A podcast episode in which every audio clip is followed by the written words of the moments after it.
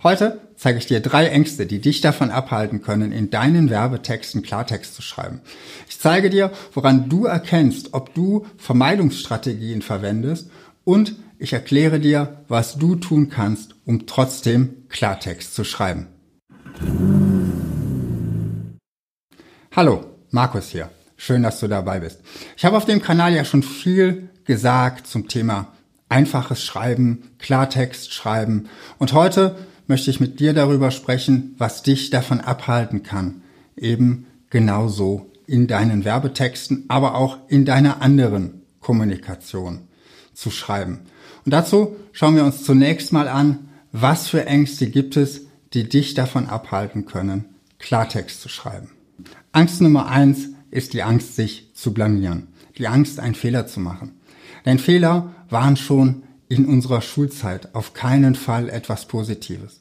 Da wurden wir vorne an die Tafel zitiert und mussten dann etwas vorrechnen oder vormachen und wenn wir es nicht konnten, dann haben wir es eben vor der ganzen Klasse die Blöße gegeben. Das wird im Studium nicht besser. Auch da haben wir gelernt, Fehler zu vermeiden. Immer wenn wir in unserer Ausbildung Fehler gemacht haben, war es etwas Schlechtes. Und auch im Studium haben wir Vermeidungsstrategien gelernt um eben auf keinen Fall Fehler zu machen und falls wir eine falsche Annahme treffen, damit sie eben nicht angreifbar ist. Dazu komme ich später nochmal intensiver. Jetzt machen wir weiter mit Angst Nummer zwei. Das ist die Angst, Kunden zu verschrecken. Und diese Angst kommt in der Regel aus einem Gefühl des Mangels, aus dem Gefühl, dass wir es allen Kunden recht machen müssen, dass wir es uns gar nicht leisten können, auf einen Kunden zu verzichten. Diese Angst ist besonders dann groß und stark, wenn du deine Positionierung für dich und dein Unternehmen nicht klar hast. Denn wenn du deine Positionierung nicht kennst, dann weißt du ja auch nicht, wer ist deine Zielgruppe und wer ist eben nicht in deiner Zielgruppe. Und du glaubst, es müsste wirklich jeder in deiner Zielgruppe sein und du müsstest jeden überzeugen. Wenn wir so denken, dann äußern wir meistens nur konsensfähige Aussagen, konsensfähige Meinungen, konsensfähige Statements, weil wir eben niemanden verschrecken wollen. Das Ergebnis ist dann Einheitsbrei. Aber wer im Einheitsbrei schwimmt, der sticht selten heraus und hat es dann eben auch schwer, seine Kunden in seiner Zielgruppe für sich zu überzeugen. Dazu möchte ich einmal ein Beispiel aus der Autobranche bringen. Du kennst sicherlich die Automarke Dacia. Ihr Claim ist das Statussymbol für Menschen, die kein Statussymbol brauchen.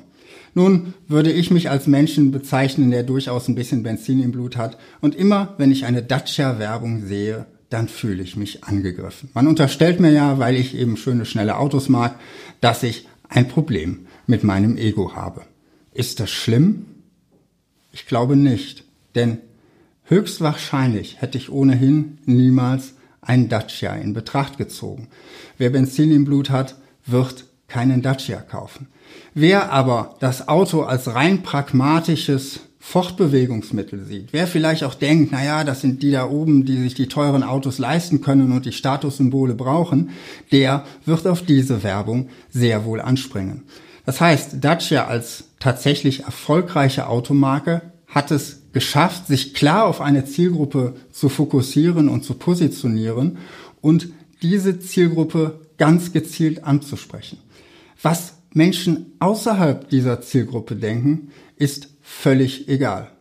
Und jetzt stell dir vor, Dacia hätte ihre preisgünstigen Autos versucht so zu positionieren, wie es die meisten anderen Autohersteller versuchen. Das Auto ist besonders toll, das Auto ist besonders begehrenswert. Das wäre wahrscheinlich für einen Dacia auch gar nicht wirklich glaubwürdig gewesen und hätte damit nicht funktioniert.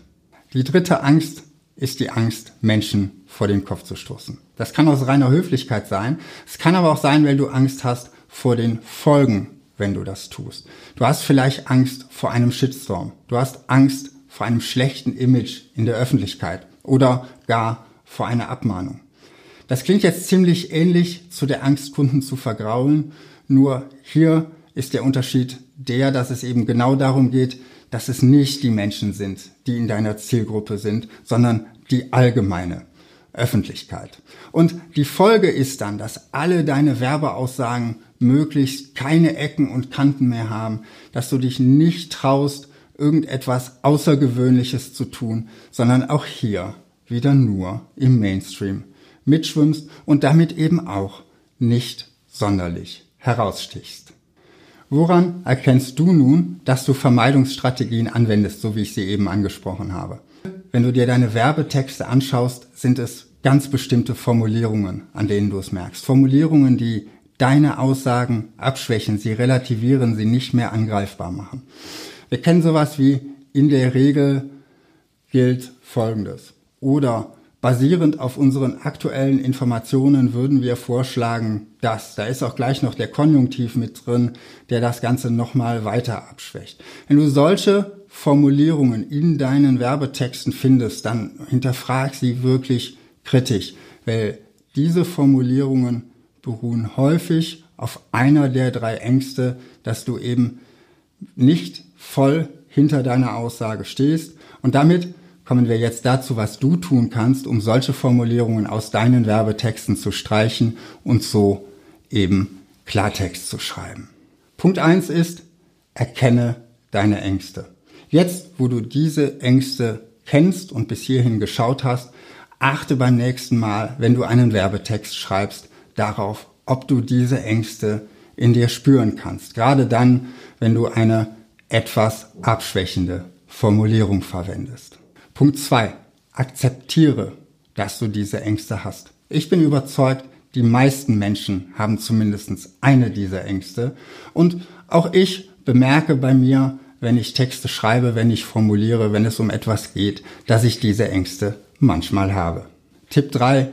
Definiere dein Worst-Case-Szenario. Was kann im schlimmsten Fall passieren, wenn du Klartext schreibst? Geht die Welt unter? Geht dein Unternehmen pleite?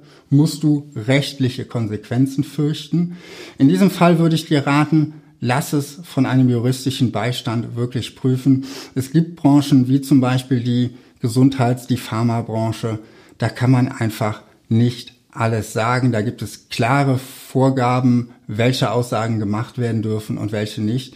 Wenn du in einer solchen Branche arbeitest, dann sicher dich ab und lass deine Aussagen von einem Juristen prüfen. Aber achte darauf, dass nicht am Ende der Jurist deinen Werbetext schreibt, sondern diskutier das mit ihm, sieh ihn mehr als Sparringspartner und eben nicht als denjenigen, der am Ende die Verantwortung für den Text trägt. Schritt 4. Definiere auch das Worst-Case-Szenario für den Fall, dass du kein Klartext schreibst. Gehst du in der Masse unter, wirst du als schwach wahrgenommen von deinen Kunden und sie kaufen darum nicht. Wenn du nicht klar positioniert bist, gewinnst du dann überhaupt Kunden. Was ist das Schlimmste, was passieren kann, wenn du keinen Klartext sprichst? Denn das macht sehr oft deutlich, dass der Schaden viel, viel größer ist, wenn du auf Klartext verzichtest, als wenn du das Risiko eingehst, vielleicht jemanden vor den Kopf zu stoßen, zu verschrecken oder jemanden außerhalb deiner Zielgruppe nicht als Kunden zu gewinnen.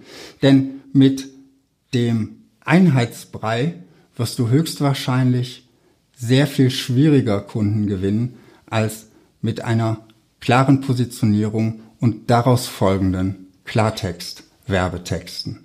Und schließlich mein letzter Tipp, trainiere immer wieder Klartext zu schreiben und zu sprechen. Und nicht nur dann, wenn du Werbetexte schreibst. Achte darauf, wenn du eine E-Mail schreibst. Formulierst du da Klartext oder verwendest du auch da solche abschwächenden Formulierungen? Wie ist es bei dir in Gesprächen? Wie ist es, wenn du vielleicht einen Bericht schreibst? Und immer wenn du merkst, dass du gerade kein Klartext schreibst, dann überlege dir, woran liegt es? Ist es eine der Ängste, die ich beschrieben habe? Ist es vielleicht noch eine andere Angst? Dann schreib es mir unten in die Kommentare. Ähm, ist es vielleicht auch einfach nur Gewohnheit? Wir haben uns ja jahrelang eine Art und Weise zu sprechen und zu schreiben antrainiert durch Schule und Studium und teilweise auch im Beruf, dass es selbst wenn du gar keine Angst spürst in diesem Moment, eine klare Gewohnheit sein kann und du es einfach aus Gewohnheit tust, weil du es schon immer so gemacht hast oder weil man eben genauso schreibt. Und dann versuche wirklich in deiner alltäglichen Kommunikation so viel Klartext zu sprechen und zu schreiben, wie du kannst und dann wird es dir auch in deinen Werbetexten leicht fallen. Was denkst du darüber? Hast du schon mal aus Angst in deinen Werbetexten nicht Klartext gesprochen? Schreib's mir unten in die Kommentare und schreib mir auch, welche Strategien du anwendest, um möglichst klar in deiner Sprache zu sein. Wenn du keinen meiner B2B-Marketing-Impulse verpassen möchtest, dann trag dich in meine E-Mail-Liste ein. Du findest sie unter www.selders.tv slash anmelden. Und ich schicke dir jede Woche Tipps und Tricks, wie du deine komplexen Produkte und Dienstleistungen einfacher verkaufen kannst. Wenn dir das Video gefallen hat, lass mir ein Like da und natürlich, falls du es bisher noch nicht getan hast, abonniere Zeldas TV. Ich freue mich, wenn du nächste Woche wieder zuschaust und wünsche dir bis dahin viel Erfolg in deinem Marketing.